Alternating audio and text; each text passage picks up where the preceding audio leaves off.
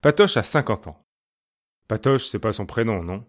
Son prénom, c'est François, mais tout le monde l'appelle Patoche.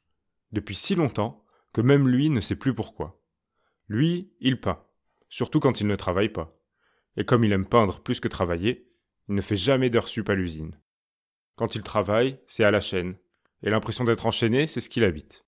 En vérité, il est plus assourdi par le bruit des machines qu'enchaîné, mais il ne sait pas quoi faire d'autre.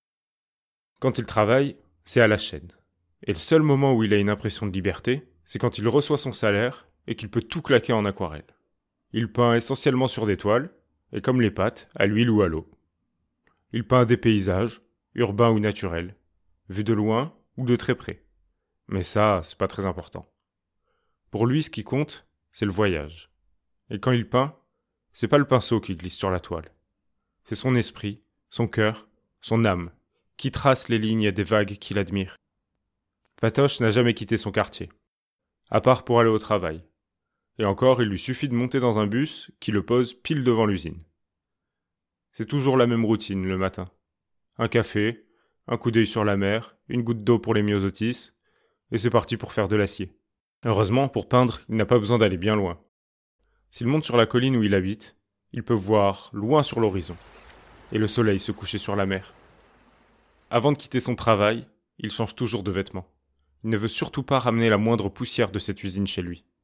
Parfois, il imagine qu'une minuscule croûte de calamine se pose sur un de ses vêtements et finit sur l'une de ses toiles.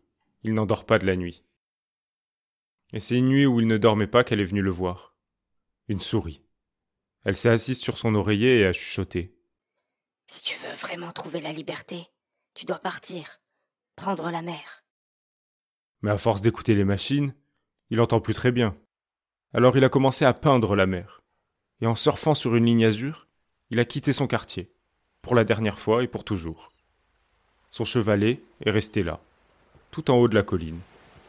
Lui, on ne l'a plus jamais revu, ni au quartier, ni à l'usine.